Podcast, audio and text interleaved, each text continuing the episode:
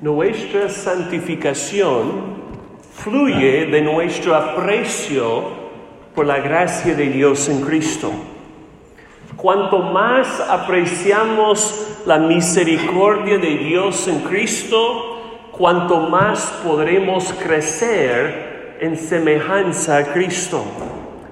Si tú no estás viviendo en santidad, es porque no tienes suficiente gratitud por todo lo que Dios ha hecho por ti en Cristo. Hoy vamos a considerar un texto que es de suma importancia sobre este tema de la santificación progresiva. El texto es Romanos capítulo 12, versículo 1. Pueden ir abriendo sus Biblias en Romanos capítulo 12, versículo 1. Toda la carta a los romanos gira en torno a este versículo. En los primeros 11 capítulos, Pablo ha dado una exposición del Evangelio. Y ahora, en los últimos cinco capítulos, él da una exhortación a vivir a la luz del Evangelio. Y hermanos, ese es el orden bíblico de la vida cristiana. Primero, la explicación del Evangelio. Luego, las exhortaciones edificadas del Evangelio. Primero, la enseñanza de lo que Dios hizo por nosotros en Cristo. Luego, la ética que fluye de estas enseñanzas. Primero, lo que nosotros somos en Cristo. Luego, lo que debemos hacer en respuesta a nuestra nueva identidad en Cristo. Entonces, para crecer en la santidad, todos tenemos que vivir a la luz de lo que Dios ha hecho por nosotros en Cristo.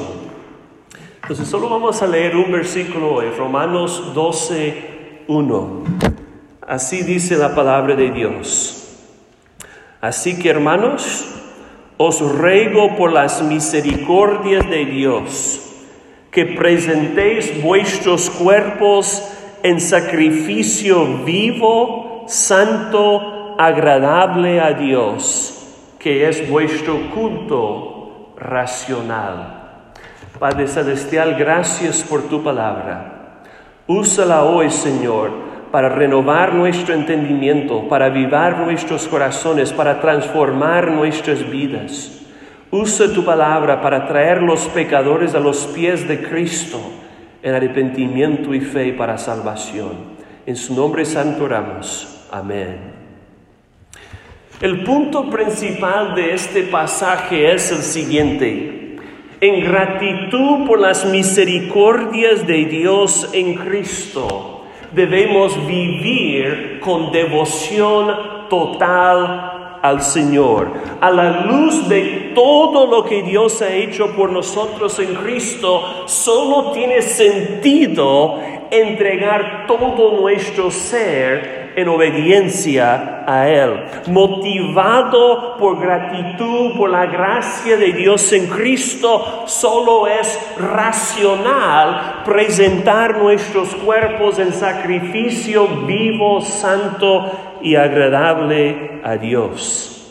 Este versículo es tan breve y tan profundo que vamos a mirarlo hoy frase por frase. Primero Pablo dice, así que hermanos. Pablo está hablando a los creyentes en Cristo, no a los incrédulos. A veces nosotros decimos hermano a cualquier persona que encontramos en el camino, pero el apóstol usa la palabra hermanos para referirse solamente a los que ya están en Cristo por la fe, a los que ya han nacido de nuevo, recibiendo nueva vida por la gracia de Dios. Cualquier creyente verdadero en Cristo es nuestro hermano en la fe. ¿Y por qué es importante aclarar eso? Porque nosotros No podemos agradar a Dios si no estamos confiando en Cristo Jesús como nuestra única fuente de justicia. Si nosotros tratamos de agradar a Dios, si tratamos de obedecer al Señor sin estar seguros de nuestra aceptación por Dios en Cristo, el resultado será una de dos cosas, orgullo o desesperación. Si yo creo que puedo ganar el favor de Dios por mi propia obediencia, solo hay dos resultados posibles soberbia o frustración. Soberbia o frustración. En, primer lugar, si creo que soy aceptable a Dios por mi buena conducta, yo voy a ser arrogante, menospreciando a los demás porque creo que yo he obedecido lo suficiente. Y hay muchas personas que son así, son arrogantes pensando que son buenas personas que han cumplido los mandamientos de Dios. Y siempre como los fariseos desprecian a los demás, critican a los demás, menosprecian a otras personas que no son tan justos y obedientes y buenos como ellos.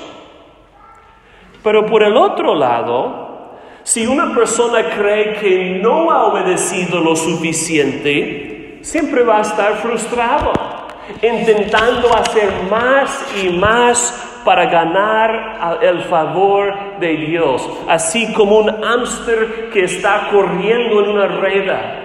Se esfuerza mucho por correr, pero no va a ningún lado. Así es el que intenta ganar el favor de Dios por su propia justicia. Sin embargo, si descanso en la justicia perfecta de Cristo como mi única base de absolución y aceptación por Dios, ahora sí puedo obedecer sin vivir en arrogancia ni en frustración. Solo los hermanos en Cristo pueden agradar a Dios de verdad. Luego Pablo dice, os ruego por las misericordias de Dios.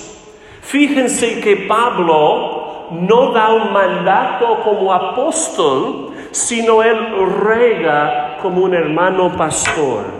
Esa petición y exhortación fluye de un corazón pastoral. Pablo como apóstol tenía todo el derecho de decirles, les mando. Pero no lo que dice. Lo que dice es, les ruego por las misericordias de Dios. Ese ruego está basado en lo que Dios ha hecho por nosotros en Cristo. Acuérdense que en los primeros 11 capítulos de Romanos, Pablo ha ido explicando algo de las misericordias de Dios en Cristo. Él nos explica que cuando nosotros éramos culpables y condenables, cuando no éramos justos, cuando éramos dignos de la condenación eterna de Dios, ¿qué hizo por nosotros? Nos justificó, nos declaró justos, nos absolvió en su tribunal una vez para siempre, solo por su gracia, solo por medio de la fe en Cristo, no por nuestras buenas obras. Por su gran misericordia, Dios nos dio paz con Él acceso a su trono de gracia y la esperanza de vida eterna. Por su gracia el Señor nos libró de nuestra esclavitud al pecado y nos unió con Cristo en su muerte, sepultura y resurrección. Por su inmenso amor el Señor nos rescató de la condenación eterna y nos dio su Espíritu Santo como primicias de nuestra resurrección venidera. Es por eso que Pablo dice que la salvación no es del que corre ni del que quiere, sino de Dios que tiene misericordia. Pablo ha enfatizado una y otra vez que desde principio a fin nuestra salvación por Dios es solo por su misericordia merecida en Cristo. Hermanos, eso es lo que Dios ha hecho por nosotros. Así que el mayor motivo, escúchame bien, el mayor motivo para obedecer a Dios es gratitud por su misericordia. No obedecemos al Señor para ganar su bendición, sino en gratitud por su bendición inmerecida en Cristo. Nosotros nos entregamos enteramente a Él porque Él se entregó enteramente por nosotros. Nosotros le amamos a Él porque estamos agradecidos de que Él nos amó primero en Cristo. Esa es la gran diferencia entre el Evangelio verdadero y todas las religiones falsas que nos rodean. Solo el Evangelio de gracia, de pura gracia, nos puede dar el ímpetu suficiente para vivir en obediencia a los mandamientos de Dios. La gratitud por la gracia de Dios es la gasolina que arranca y empodera el carro de la vida cristiana. Todas las otras religiones dicen, tú tienes que obedecer a Dios o a los dioses, tienes que seguir las reglas, eh, tienes que hacer los cinco pilares de Islam, tienes que hacer los siete sacramentos del catolicismo, tú tienes que hacer para que Dios te bendiga y no te castigue. Es una obediencia totalmente motivada por el miedo. La persona obedece solo porque no quiere perder la bendición de Dios. Pero ¿qué dice el Evangelio? Algo totalmente contrario. Dios te ha dado su favor gratuitamente en Cristo, aunque tú no lo mereces para nada. Al contrario, tú mereces la ira santa de Dios en el infierno, pero Dios te ha dado su bendición eterna. Ahora, obedécele por gratitud. ¿Sí ven la diferencia? El mayor motivo para obedecer a Dios es agradecimiento por todo lo que Él ha hecho por nosotros en Cristo. Pero ¿qué sucede cuando una persona no tiene el motivo correcto? Si tú crees que puedes ganar la favor de Dios o perder la bendición de Dios, ¿qué va a ser tu motivo? Miedo. Y si tu, motivo es miedo, tú vas a tener muchos problemas con la santidad. Escuchen lo que dice el pastor Tim Keller sobre ese motivo del miedo. Primero, tu motivo perderá poder con el tiempo. El miedo como emoción es muy agotador. Te motiva grandes proezas al principio, pero tarde o temprano es fastidioso. Los que viven con miedo experimenten un efecto entumecido después de un rato.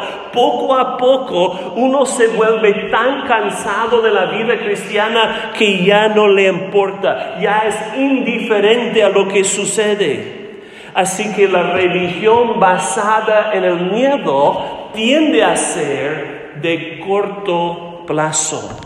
Es por eso que muchos se cansan de servir en iglesias y religiones legalistas. Empiezan con muchas ganas tratando de servir a Dios, pero se quemen porque su motivación es el miedo, no la gratitud. No sirven a Dios por amor, sino tratando de ganar su amor. Y por eso se agoten y no duren en la vida cristiana. Segundo, la obediencia basada en el miedo tiene muchos problemas con el arrepentimiento. Cuando somos motivados por el miedo, pensamos que hay una línea por ahí. Y si nosotros pecamos demasiado, vamos a cruzar esa línea y Dios nos va a condenar. Pero no sabemos dónde está esa línea. Como resultado, el arrepentimiento no es algo dulce, sino algo amargo. No tenemos la seguridad en Cristo para admitir nuestros pecados porque tenemos miedo de que vamos a ser castigados por Dios. Entonces, ¿qué hacemos? Tenemos que justificar el pecado excusar nuestras faltas, echar la culpa a los demás. Los legalistas no pueden reconocer que siguen pecando a diario. ¿Cuántos cristianos conoces tú que nunca pueden admitir que han hecho algo malo? Tal vez tú eres esa persona.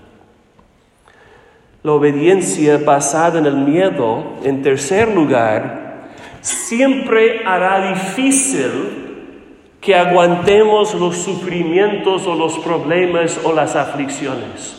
¿Cuántas personas empiecen bien en la vida cristiana y luego llegue cualquier tribulación, cualquier dificultad y se aparten? Porque esa persona es motivada por el miedo. Piensa cuando está sufriendo, Dios me está castigando, Dios me ha abandonado, Tal vez yo crucé esa línea y Dios está en mi contra. O de otra forma, tal vez piensa, ese sufrimiento no es justo. ¿Qué, ¿Qué, hice yo para merecer esa aflicción? Yo he obedecido a Dios para que Él me bendiga y ahora Él me está castigando porque estas malas cosas me suceden. Cuando una persona piensa así es porque está obedeciendo por el miedo no por la gratitud. Así que hermanos, solo hay dos posibles motivaciones para nuestra obediencia al Señor. Miedo o gratitud. El uno es muy poderoso y el otro es muy fastidioso. Pregunta, ¿cuál es tu motivo para obedecer a Dios? Le obedeces porque tienes gratitud por todo lo que Él ha hecho por ti en Cristo. O lo obedeces porque tienes miedo de que Él te va a castigar o de que vas a perder su favor. La gratitud es el único motivo que agrada a Dios y aguanta a largo plazo. Y es que sabemos el motivo correcto que debemos hacer. ¿Cómo debemos vivir habiendo recibido la misericordia de Dios en Cristo? Pablo dice, presentéis vuestros cuerpos en sacrificio vivo, santo, agradable a Dios. Fíjense primero que Pablo no dice que debemos presentar nuestros corazones o nuestras mentes o nuestras almas, aunque eso es importante también. Pero el Señor quiere que le honremos con qué. ¿Qué debemos presentar? Nuestros cuerpos. En aquel tiempo, muchos eran dualistas, es decir, dividían el mundo en dos categorías. Lo espiritual, bueno, lo material, malo. Es por eso, de paso, que algunos negaban la encarnación verdadera de Cristo, porque decían su carne material es mala, así que no pudo haberse encarnado. Ellos despreciaban el cuerpo humano. Su lema era el cuerpo es un sepulcro. Para ellos, la meta de la religión era librar el alma de la mala influencia del cuerpo. Sin embargo, hermanos, en la cosmovisión bíblica, el cuerpo no es malo. El cuerpo fue creado como bueno por Dios en el principio y luego es caído y corrompido por el pecado. Pero la buena noticia es que Cristo vino para redimir y restaurar a todo nuestro ser, incluyendo a nuestros cuerpos. Es por eso que debemos honrar a Dios y amar a nuestro prójimo con nuestros cuerpos, no solo con nuestros corazones. ¿Qué dijo Pablo a los Corintios en 1 de Corintios 6? ¿No sabéis que vuestros cuerpos son miembros de Cristo? Quitaré pues los miembros de Cristo y los haré miembros de una ramera? De ningún modo. ¿O, no sabéis que el que se une con una ramera, un cuerpo es con ella? Porque dice, los dos serán una sola carne. Pablo dice, huid de la fornicación. Huyen de la inmoralidad sexual o ignoráis que vuestro cuerpo es templo del Espíritu Santo, el cual está en vosotros, el cual tenéis de Dios y que no sois vuestros porque habéis sido comprados por precio. Glorificad pues a Dios en vuestros cuerpos y en vuestros espíritus, los cuales son de Dios. Hermanos, la vida cristiana no se trata solo de lo que hacemos con nuestra mente o con nuestra alma, también se trata de lo que hacemos con nuestros cuerpos. Es por eso que cuando Pablo hizo una lista de algunos de los pecados comunes y corrientes en aquel tiempo, todos tienen que ver con el mal uso de nuestros cuerpos. ¿Qué, dice en Romanos capítulo 3? Es un texto conocido. Pablo dice, no hay justo, ni aún uno, no hay quien entienda, no hay quien busque a Dios, todos se desviaron, aún se hicieron inútiles, no hay quien haga lo bueno, ni siquiera uno. Y decimos, Pablo, ¿dónde está la evidencia de que no hay bueno? ¿Dónde está la evidencia de nuestra maldad? ¿Y qué dice Pablo? Sepulcro abierto es su garganta. Con su lengua engañan veneno de áspedes hay debajo de sus labios. Su boca está llena de maldición y de amargura. Sus pies se apresuran para derramar sangre. Quebranto y desventura hay en sus caminos y no conocieron camino de paz. No hay temor de Dios delante de sus ojos. ¿Cómo pecamos? Con nuestra garganta nuestros labios, nuestra boca, nuestros pies, nuestras manos, nuestros órganos sexuales. El pecado se manifiesta a través de los miembros de nuestro cuerpo. Es por eso, hermanos, si queremos mostrar que Cristo nos ha transformado, que el Evangelio realmente ha cambiado nuestras vidas y no solo estamos diciendo cosas, tenemos que demostrarlo a través de lo que hacemos con nuestros cuerpos. El cristianismo no es solo una cosa de lo que pienses en tu cabeza, también es lo que haces con tu cuerpo. Antes nosotros usábamos nuestros cuerpos para deshonrar a Dios y para lastimar a los demás. Ahora tenemos que usar nuestros cuerpos para honrar a Dios y para amar a los demás. Cuando presentamos los miembros de nuestro cuerpo a Dios como instrumentos de justicia, se va a ver el cambio que realmente hay en nosotros. En vez de mentir, chismear, calumniar y blasfemar, nuestra lengua va a decir la verdad, alabar a Dios y bendecir a los demás. En vez de escuchar groserías en las canciones y las personas tomando el nombre de Dios en vano, vamos a escuchar lo que edifica a otros y glorifica a Dios. En vez de derramar sangre, nuestras manos van a levantar a los caídos y servir a los necesitados. En vez de correr a la maldad, nuestros pies van a ser hermosos llevando las buenas nuevas de paz. Hermanos, si el Evangelio no transforma el uso de nuestros cuerpos, ¿para qué sirve? ¿Para qué sirve? Si el Evangelio de gracia no puede cambiar lo que tú haces con tu cuerpo, ¿para qué sirve en tu vida? Hermanos, presentemos nuestros cuerpos a Dios. Presentemos los miembros de nuestros cuerpos al Señor como instrumentos de justicia, no como instrumentos de iniquidad. Pero ¿qué tipo de presentación debe haber? Pablo dice, en sacrificio vivo. Sacrificio vivo. Fíjense que un sacrificio vivo es una paradoja. Es decir, parece ser contradictorio, pero no lo es. Por definición, un sacrificio está qué? Vivo o muerto. ¿Qué es un sacrificio? ¿Vivo o muerto?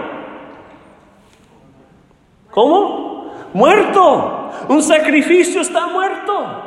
Pero Pablo dice que nuestro sacrificio está vivo. ¿Qué es un sacrificio vivo?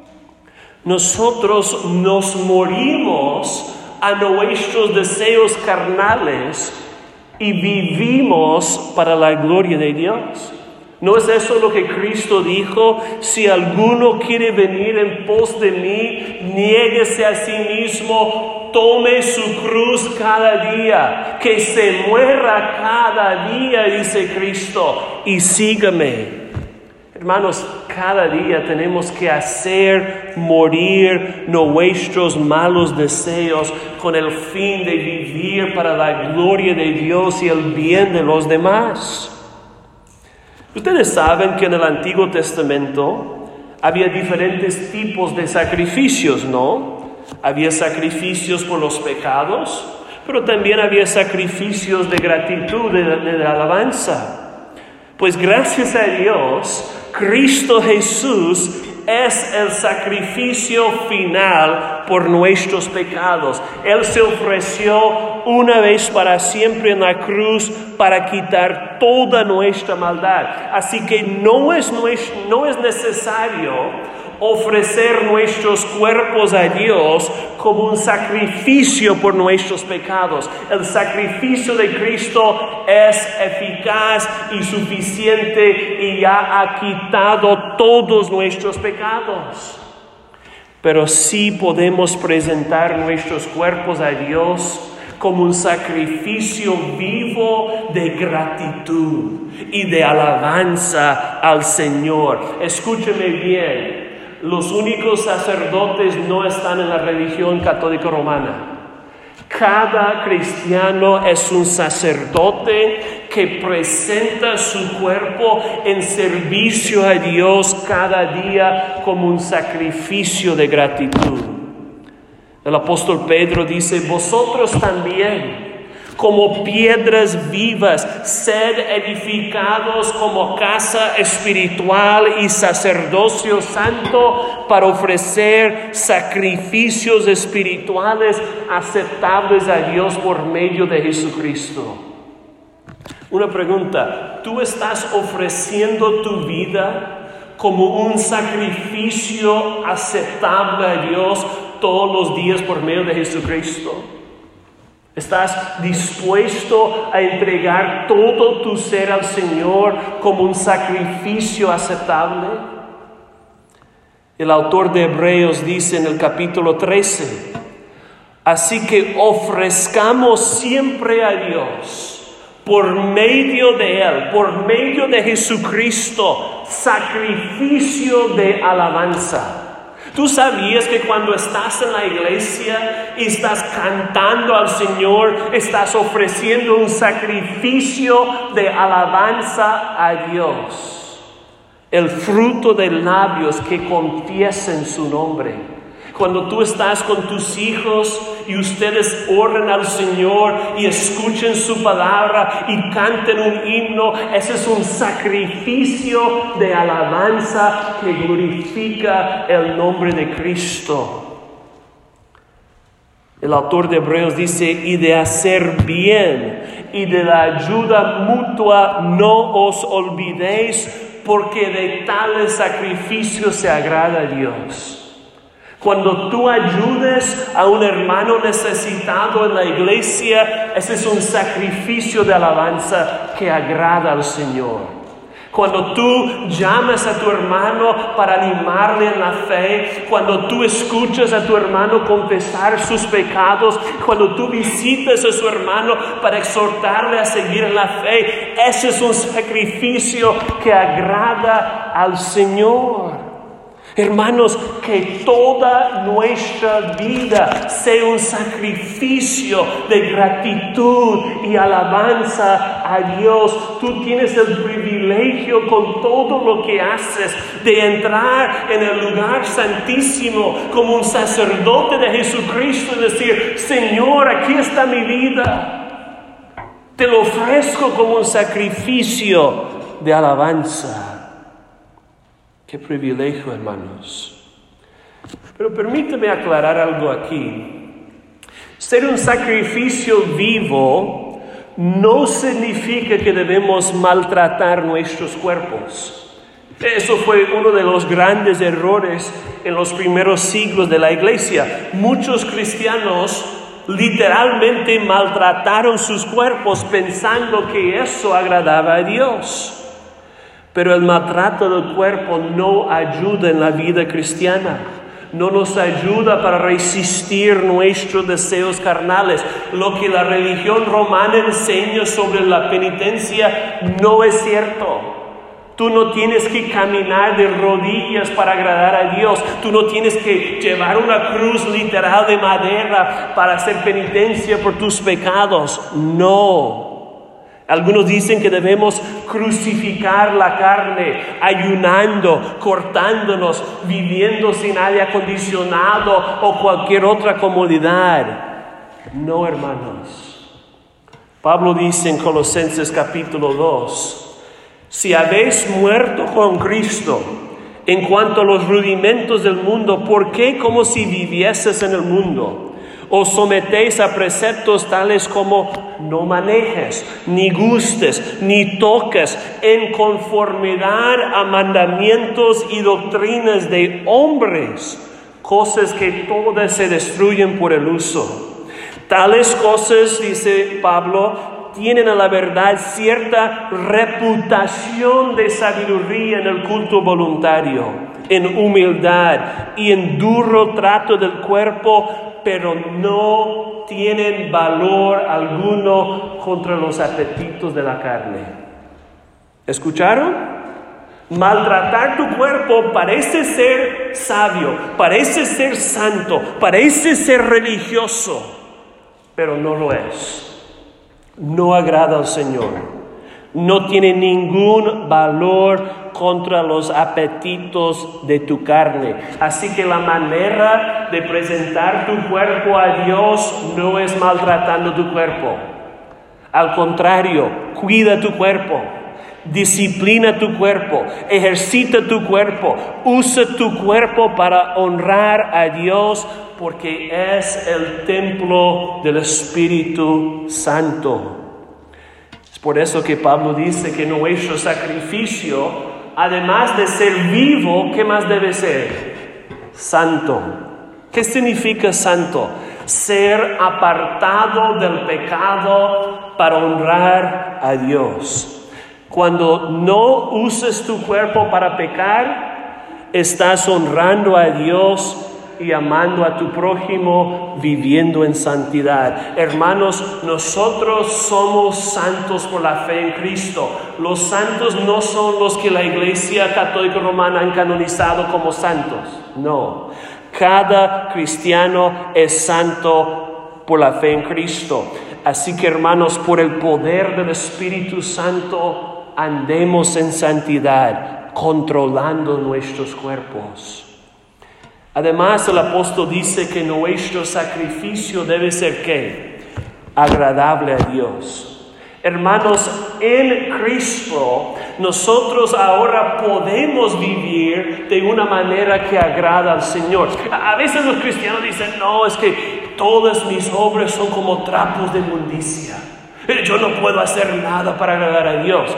No, mis hermanos, eso fue tu vida sin Cristo. Sin Cristo sí, todas tus obras son trapos de mundicia, pero en Cristo tú puedes hacer buenas obras. En Cristo tú puedes agradar a Dios con tus palabras y tus pensamientos y tus acciones. La Biblia dice que los que no pueden agradar a Dios son los incrédulos, porque sin fe es imposible agradar a Dios, pero como creyentes en Cristo sí podemos agradarle. ¿Cuál debe ser nuestra meta todos los días? Cuando nos despertamos en la mañana, ¿cuál debe ser nuestro objetivo principal cada día? Agradar a Dios. Una pregunta, ¿para qué estás viviendo tú? ¿Qué, es lo que te hace salir de la cama en la mañana? ¿El deseo de ganar un poco más? ¿El deseo de divertirse un poco más? ¿O te sales de la cama porque quieres agradar al Señor otro día? Hermanos, todos tenemos que preguntarnos, ¿qué necesito cambiar en mi vida para que yo pueda agradar al Señor en todo? ¿Saben lo que Pablo ora en Colosenses 1.10? Que le agrademos en todo. Yo creo que todos agradamos al Señor en algo. Pero, pero Dios no quiere obediencia a medias. Dios quiere que le agrademos en todo. ¿Qué necesitas cambiar para que le agrades en todo? Tal vez tienes una mala actitud en el trabajo. Tal vez pases demasiado tiempo en las redes sociales. Tal vez pases demasiado tiempo en trabajos extras que no necesitas y que te distraen de la obra del Señor. Tal vez no hables con paciencia y con bondad a tu esposa y a tus hijos. Tal vez estás demasiado preocupado por ganar más dinero. Tal vez has descuidado la lectura de la palabra de Dios y la oración. Yo, yo no sé lo que tú necesites cambiar. Pero pídele al Espíritu Santo que te muestre, Señor, qué necesito cambiar por el poder de Dios para que yo pueda hacer un sacrificio vivo que te agrada en todo. Pero ¿por qué, hermanos? ¿Por qué debemos esforzarnos todos los días? para vivir en obediencia al Señor? ¿Por, qué debemos estar dispuestos a dejar de hacer cosas buenas tal vez para hacer las cosas mejores, para agradar a Dios en todo? Pablo termina el versículo diciendo que es vuestro culto racional. En otras palabras, a la luz de todo lo que Dios ha hecho por nosotros en Cristo, solo tiene sentido entregar todo nuestro ser en obediencia. Hermanos, nuestro culto racional no es solo cantar los domingos. No es solo leer un capítulo de la Biblia, no es solo orar antes de dormir, no es solo decir que creemos en Cristo. Nuestro culto racional es presentar todo nuestro ser a Cristo en todo momento para agradarle. Una pregunta, ¿tú estás ofreciendo tu culto racional.